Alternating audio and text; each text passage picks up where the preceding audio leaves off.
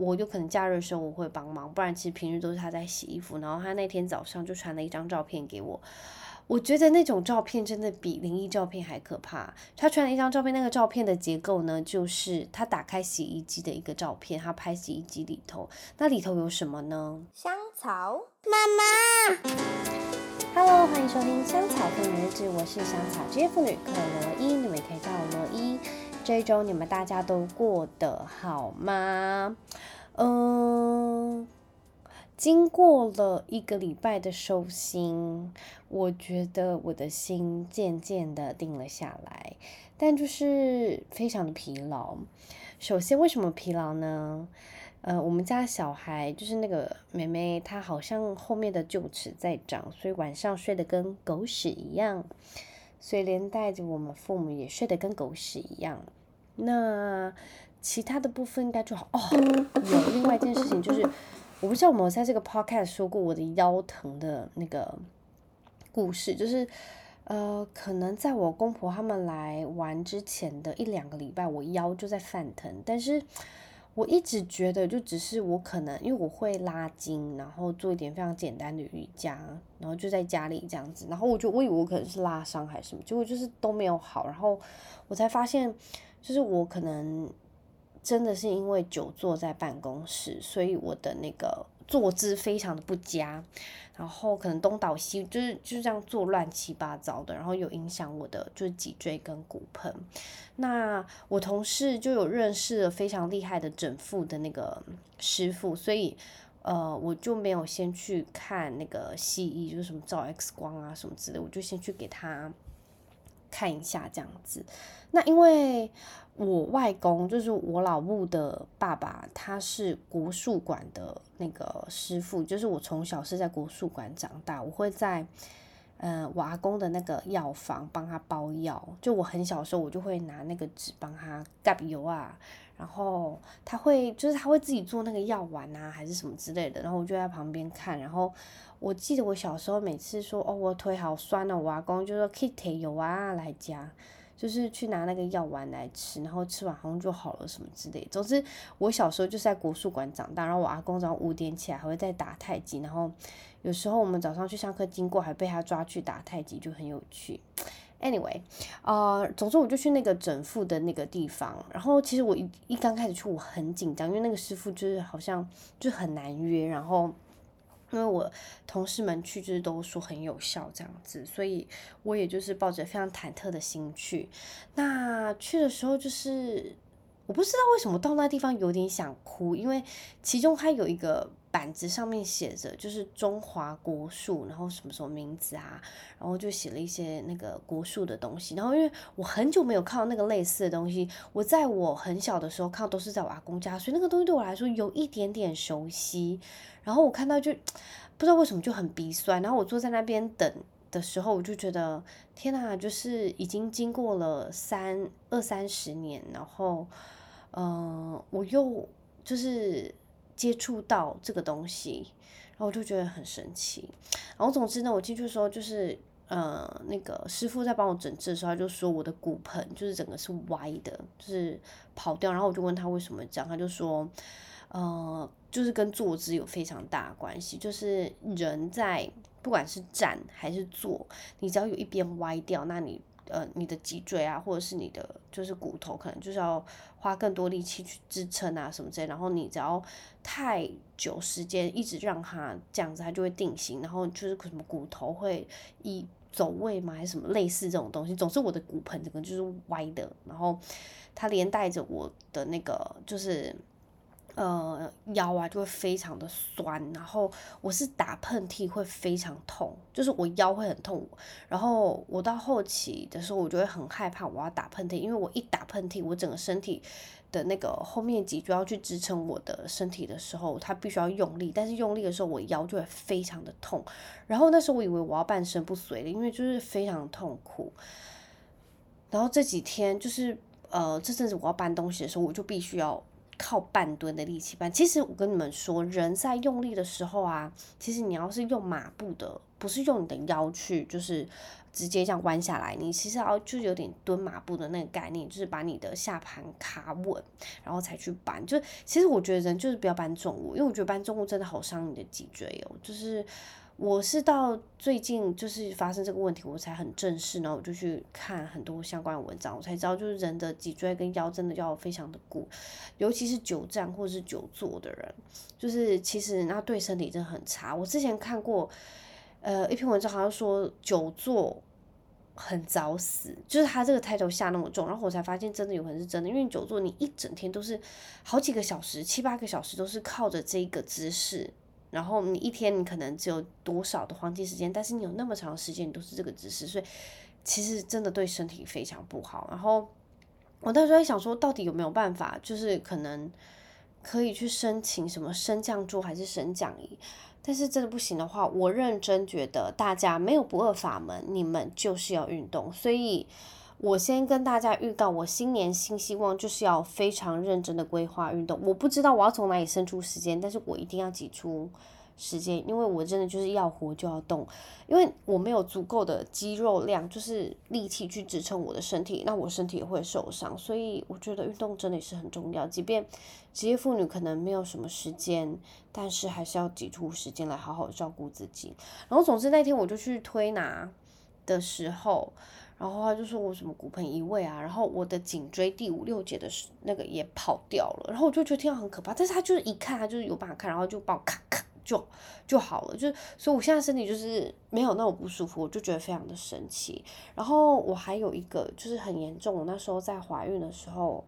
我会骑车嘛，然后我的万岁道就是。我之前去看医生的话，就是我腕隧道症啊，然后很严重，因为我骑车骑到一半，我手会超麻，麻到我会没有办法施力，我必须要停在路边休息一下那种程度。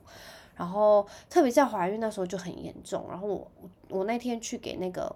整复师傅看的时候，他就说你过来，我帮你看。他就拉着我的右手，他就给我敲敲，他就跟我讲一个什么骨，把它把它敲回去了，就是敲回去那个位置。所以我现在手真的就没有像之前一样。那样子的麻，我就觉得非常的神奇。我只能说，传统技那不是技艺吧，就是传统的那个推拿或者是整复，就是真的是很神奇。就是可能之前远古时代没有那些 X 光啊，或者是什么很那个，就是很先进、很精、很科技什么之类的那种医术，但是就是靠这些来医治。以前的人，我就觉得也是有他的智慧在，因为他们确实让我觉得就是感觉非常的舒缓很多啦。好，那其实那一天，呃，我去推拿之前，就早上的时候，我收到我先生跟我说了一个非常可怕的消息，就是因为家里的衣服几乎都是他在洗的，然后我有可能假日的时候我会帮忙，不然其实平日都是他在洗衣服。然后他那天早上就传了一张照片给我。我觉得那种照片真的比灵异照片还可怕。他传了一张照片，那个照片的结构呢，就是他打开洗衣机的一个照片，他拍洗衣机里头，那里头有什么呢？有一张洗完的尿布，纸尿布哦，不是布尿布。然后，因为之前我们发生个这个惨案，大概是在一年以前。然后我就下定决心，我一定要好好的检查小朋友丢进去的衣物是不是有含纸尿布。但是我可能是已经太久，就是因为我们去旅游，然后回来太久，我已经有点忘记了这个步骤。所以那天就是小朋友就是在丢脏衣服进去洗衣篮的时候，妹妹可能就一把连那个纸尿布一起丢进去。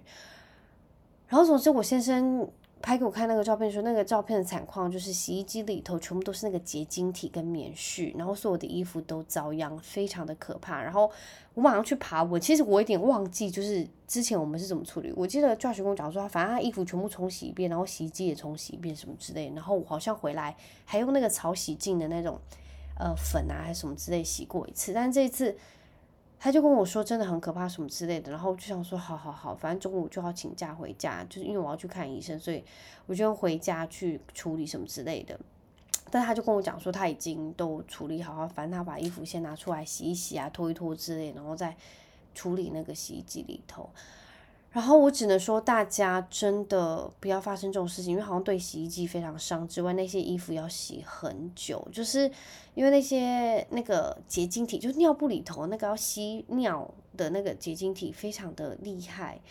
它洗完之后，就是它一整包在洗衣机里头，它那个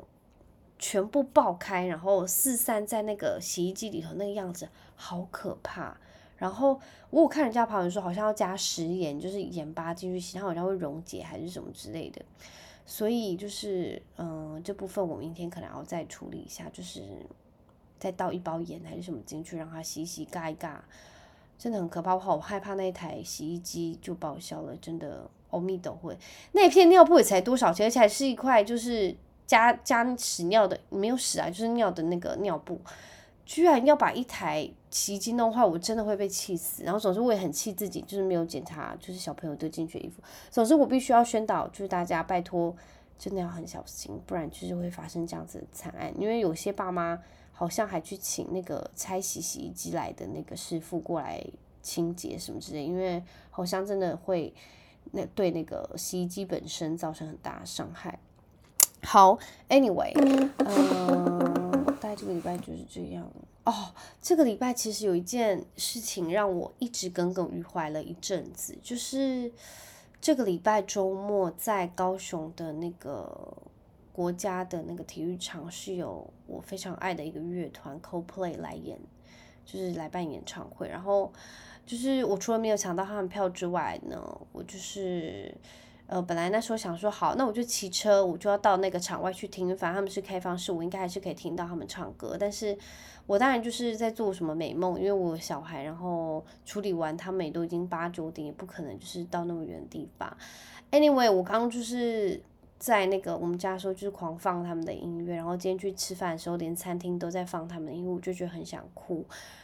他们不知道几年前来来的时候，我有跟 Josh 还有我的就是闺蜜好友 Ryan 有去看，我正边看边哭诶，就实在是太感动，太好听了，就是伴随人生成长的那些歌曲，当你听到那个原唱在你面前唱出来，然后我觉得鸡皮疙瘩掉满地，所有地板全部都鸡皮疙瘩就算了，就是你真的会打从心底的，就是每个毛细孔就是很感动。然后我就觉得那就是音乐力量吧，因为很多歌曲就是伴随你人生发生很多重要的事情，然后呃会出现的。然后当那些音乐再放下来的时候，就是会有点 recall 那些回忆。所以我就觉得演唱会真的就是那么魅力。然后我也希望，虽然他们明天还有一场，我也不知道要不要去骑车去旁边听。但是我希望他们再来台湾的话，我能认真去抢到演唱会的票，因为。他们真的连现场都像是专辑一样，就是行走的专辑，没别的行走的专辑。好，那哦，我看一下哦，这个礼拜呢，其实我就是呃放假那两周的时候，我有就是因为我时不时就会在手机记录，就是发生什么事情，然后我会在 Podcast 分享，所以 我想跟你们分享一些就是在那两个礼拜在台湾旅行发生了一些小小的。无聊的事情。首先呢，我必须说，因为呃办完我们的婚礼派对，然后还有那个中式婚宴的隔天，我们就去小琉球玩。然后因为我第一，这是我第二次去，我第一次去的时候就是是 pre Hunter 跟 Freya 之前没有怀孕，然后也是就是跟 Josh 热恋的那种。情况下去，所以就是我们还我们还在那边搭帐篷呢，到底是有多热血？然后我得说，拜托大家不要去搭帐篷，累死热死。然后因为我们也没准备什么，我们就准备一个帐篷，然后骑车去。但是小琉球就是一个，因为可能是我在小岛长大的关系，所以小我我可能就是对小岛会有一种莫名的热爱吧。所以就是我就觉得它是一个很不错的地方。不过那个帐睡在帐篷那个地方，实在让。让人非常畏惧，因为就很难睡，然后我一整天没睡多好。不过那天晚上睡觉之前，就是因为它还是会有光害，不过他看到星星的数量跟高雄市当然差很多，所以就是很棒，就是景很棒。然后我觉得会潜水，或者是嗯，你不。不会很怕大海，然后会有一点点泳的人，你有办法带着蛙镜去看的话，小琉球真的非常的漂亮。因为就是很多地方其实你踩得到，你只要带着蛙镜，你会憋气，然后会游泳，其实你到看得到那些珊瑚礁，好多好多的热带鱼，然后什么海胆啊，然后海参，然后很多虾、螃蟹，就是很神奇。然后因为我是在澎湖长大，所以那些东西我已经有点司空见惯。不过因为那么久没看到，你就会觉得大海的魅力也真是，就是你看到会有点点感动。然后我们还看到海龟，然后海龟就是在我们面前，当然你不能碰，但是在你面前，它也好像也不不太怕人。总之你在它旁边呃游的时候，它也在你呃旁边在那边吃海藻啊，就是吃那些 seaweed，然后就觉得好神奇，因为它们好大一只，大只到。你有时候，因为你沉到海底，你听到就是一些海浪声音，你听不到其他人说话，所以其实有一点点安静的。然后其实有时候我在就是潜到海底的时候，我会有点害怕，因为有点安静到我会恐惧。不过当你在看到那个恐龙的时候，不是恐龙了，海龟的时候，你会觉得这种东西在就是恐龙时代的时候就有的东西。然后你再看到那个大小跟那个颜色，就是你不是平常看到东西，你会有一点点害怕，因为它。它的那个脚跟它那个壳，就是很神奇，就是你会想说，怎么会跟它一起游泳呢？怎么会那么特别？然后总之我就觉得小琉球真是一个很有魅力的地方。不过，呃，我刚好这一周就是我在看那个呃新闻的时候，我就发现有一篇关于生态议题的报道，就是在讲小琉球。然后我看到的时候就。就我觉得还蛮有缘，就是我去玩，然后看到这篇报道，我就想说，因为那时候我在旅游的时候，我就觉得这个片这个小岛真的有一点点算是过度开发嘛。不过也就是正是提供呃观光客所需的，但是我觉得要一个观光的地方达到一个不要那么商业，但是又能提供你所需的东西，然后又能保有当地的所有生态。的那些保护啊，或者是就不要伤害他们，我觉得真的很难去达到一个平衡。所以小琉球小琉球也正在这个议题上很努力，然后他们也签署很多相关的条例啊，什么议题啊，什么法案，就是他们也都很努力。然后我只能说，就是经过那么久，好多好多年没有去，就是跟我上次去真的差好多，因为有一些饭店啊，或者是有一些民宿。就是它盖起来，真的跟我当年真的是差好多。然后我就是其实我很开心，就是我住高雄，离小琉球那么近，就是我们能去的话，就真的就是大概二十分钟的船就到。然后你可以到有一点点与世隔绝的地方，然后又那么贴近的大自然，我就觉得很棒啊！我必须说一件事情，就是呃，因为我们这次住的那个民宿，他他们好像在那边开了。一两间，所以他有别馆，然后他另外一馆在他旁边而已，他们有提供那个无边际的那个什么泳池，然后超级超级漂亮。因为我们去的时候就是没有很多人，所以只有我们在泳池里面。那我们去的那一天，我们就是傍晚就在那边游泳，然后早上我们又去游泳。那因为亨特他那个小表哥，他从很小的时候，他从小 baby 的时候就在学游泳，所以他很会游泳。然后因为亨特他。他很少去，呃，他没有学过游泳，然后我们也没有很常带他去游泳池游泳之类的，所以他对水是有一点点畏惧。不过他很喜欢玩水，然后他看到他表哥就是带着蛙镜、泳镜，然后就跳到水里，然后做不同的姿势，然后可以潜水、可以游泳，他就觉得太厉害，所以他就是回，就是整个行程结束之后，他们回去英国，然后我们就赶快带他去。买那个泳镜，然后我们就去游泳池游泳，然后他居然就是因为我觉得可能是受到表哥的鼓励，所以他就是真的可以带着泳镜，然后不害怕的跳到那个泳池里啊，然后憋气，然后就很努力的踢水，然后划水，然后他就一下进步超多，他就是可以有办法有好几公尺，然后憋着气，然后这样啪啪啪啪啪啪啪啪乱游，然后他可能喝了很多水，不过他就是没有像以前那样害怕，我就觉得。同才的压力跟那个就是互相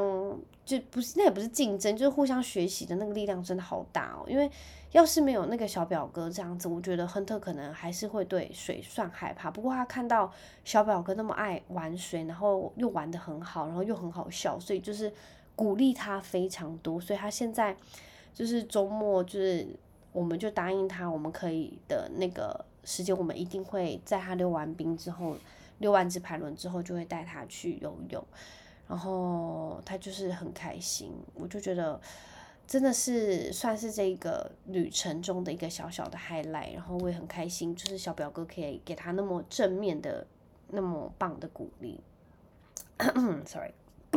好。然后我觉得另外呃一个点，我觉得好好笑的是，就是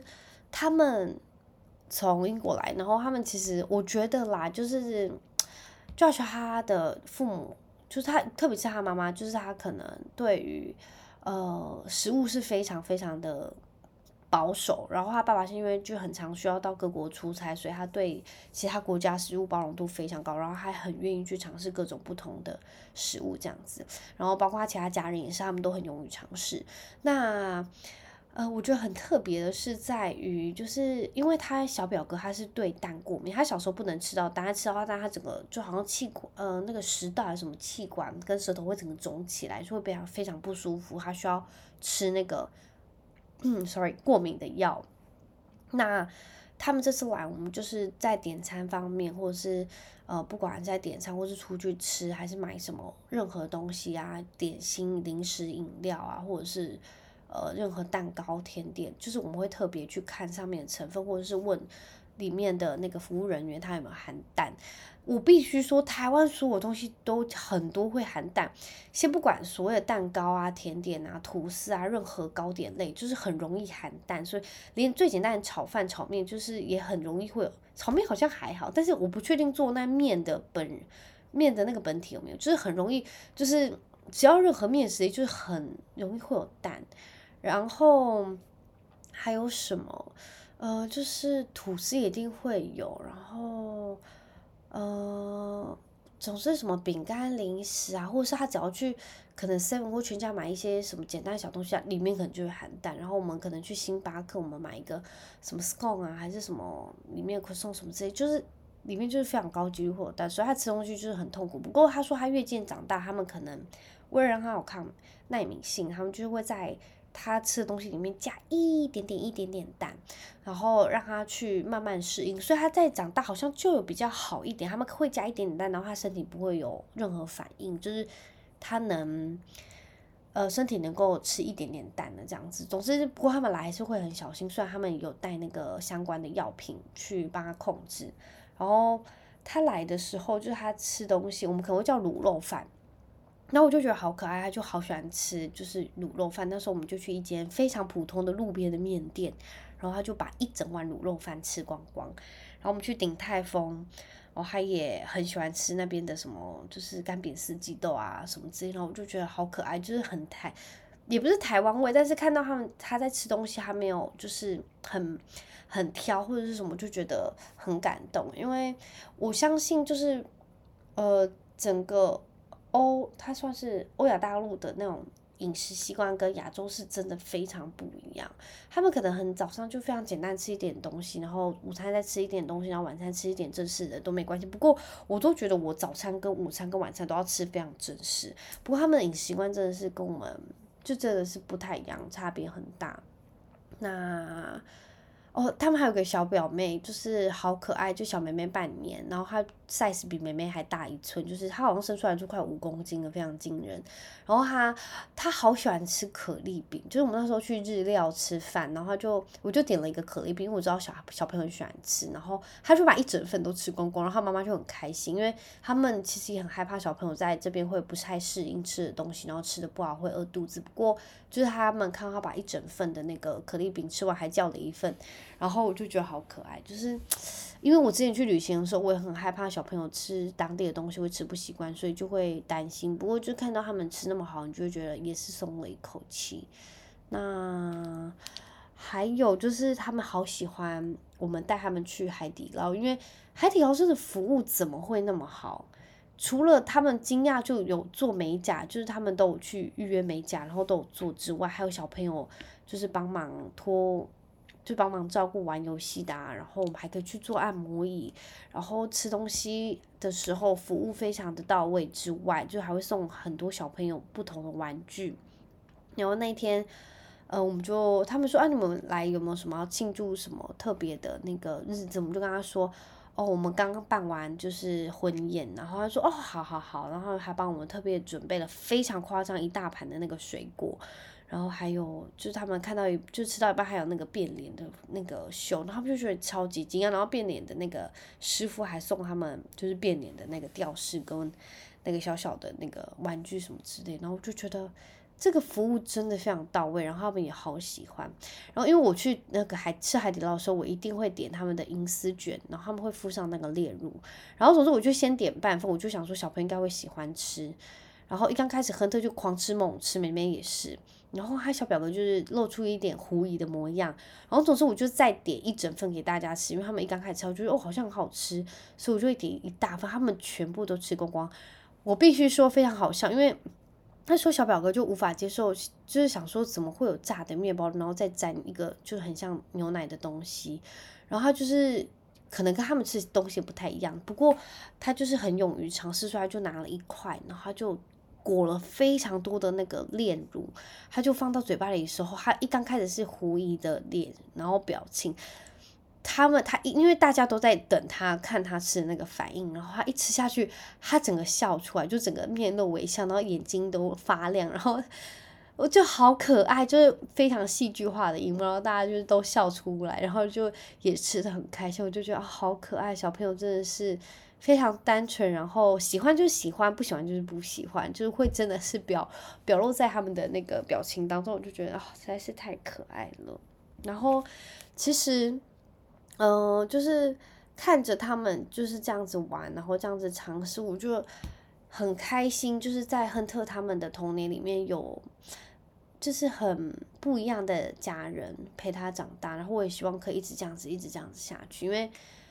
我觉得，要是一个人的就是人生里头没有太多的亲戚啊来往什么，我会觉得。很可惜，因为我小时候是在一个很大的家族长大，只是越渐长大，大家都有自己家庭啊，然后都搬到不同的地方，才比较少联络。不过我就是记得小小时候好多家人来，就是其实很开心的回忆，所以我也很希望就是他们也有这样子的回忆，就是呃，就是滋养他们的童年，因为我觉得这个好重要，因为我。现在长大，我回忆起我小时候跟所有的表哥表妹啊，然后堂哥堂弟什么聚在一起，我就觉得是很开心的。然后我们每次都很期待聚在一起，只是长大当然就是会很尴尬什么这些之后再看到，就是感觉完全不一样。不过我现在长大再回想起那些回忆，就是就是是很满足的。我觉得，嗯，小时候真的我也很希望可以给他们有这样子，就是满满的回忆。我会希望他们是在这样子的。环境长大，所以我也很希望我是有大家庭，我有能力，我可以生很多小孩啊，或者是我可以拥有很多的家人。因为我觉得在那样满满的爱的环境中长大，真的是无贺不败啦。当然，只要不要去就是什么，就是你知道吵架啊，就是扑来扑去啊什么之类的啊，我就觉得应该是没什么大碍。不过。我觉得在大家庭长大的孩子都会是幸福的。好，那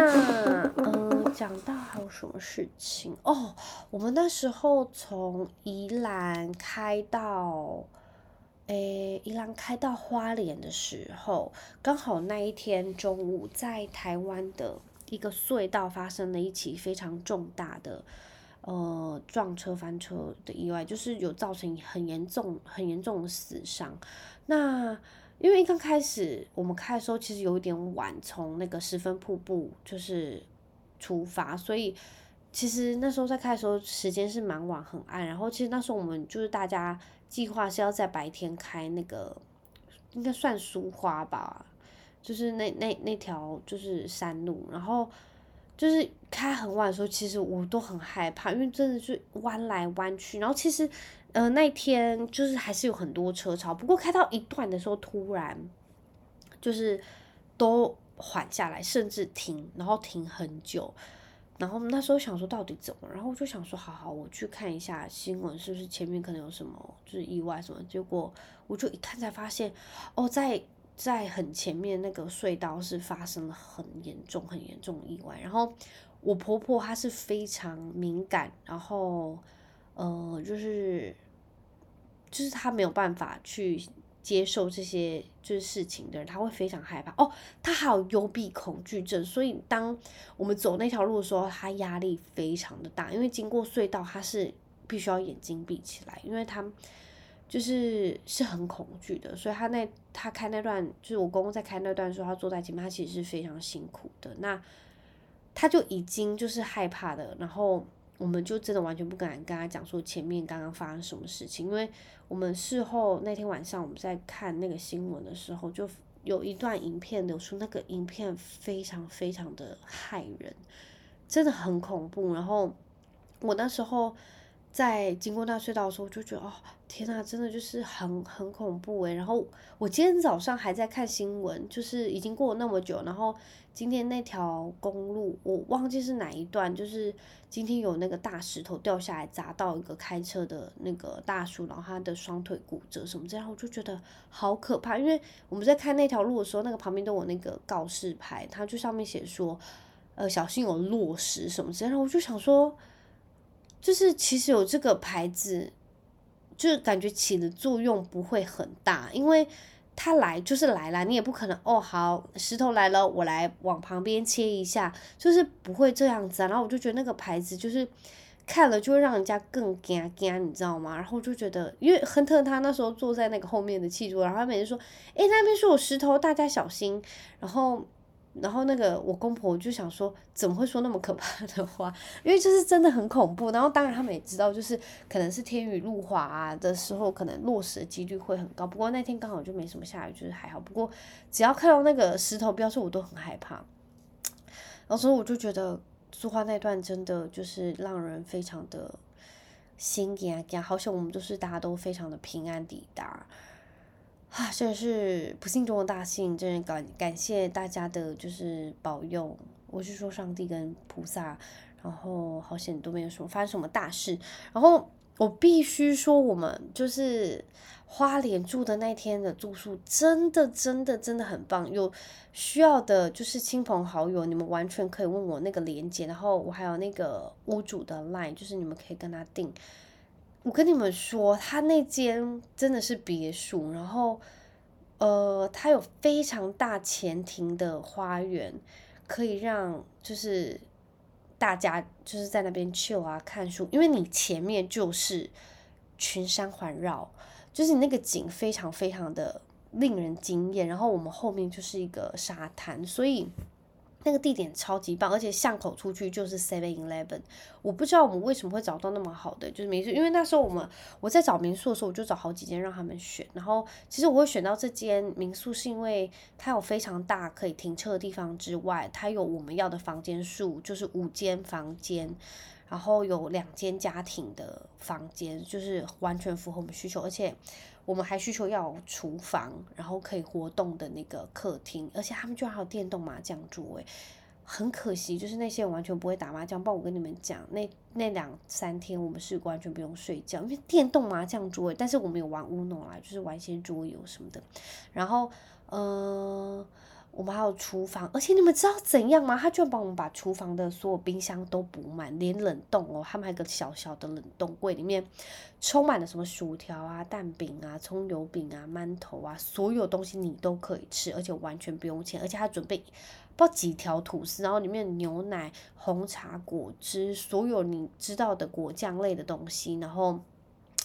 呃，任何的调味料，然后还有一大堆，就是你能想得到家里冰箱会出现的东西里头都有，然后你完全可以使用，是不需要收费的，就是让人非常的感动。所以感动就是很多人就是哦，你可能使用就要多收什么清洁费用，叭叭叭，完全没有。而且我觉得它就是收费是非常非常合理，一栋租下来好像才一万多块吧，而且他居然还有帮小朋友准备一个，就是一个 corner 是小朋友。亨特在说，Daddy，呃，我刚刚说到哦，就是他有准备一个 corner，他是给一个小朋友就是玩的一个地方，有什么小厨房啊，然后一大堆，就是还有个 Lego 墙，他们准备好多 Lego 可以让你在上面就是发挥一大堆有的没有的创意，我就觉得真的非常的亲子同乐。然后，嗯、还有什么？他们还有准备了呃一大堆不同的桌游让你们可以玩。那外面还有就是，因为他们后面就是沙滩，所以还有一些小朋友可以玩沙啊的什么桶子啊，就是什么挖土的那些小东西都有，就觉得很感动。而且我真的真的非常喜欢他们的前面那个庭院，就是可以让小朋友在那边追逐，在那边跑啊。然后我们就是小朋友想睡觉，我们就放在推车上，然后让他就是这样子绕两圈，他们就睡着了，因为。就是那边很安静，然后就是空气也非常非常的干净，然后前面的风景真的是，你会觉得怎么可能？就是你会在一片这样子的情，就是这样子的景观下醒醒来，就是你打开窗户，你打开窗帘，就是看到这样景，就是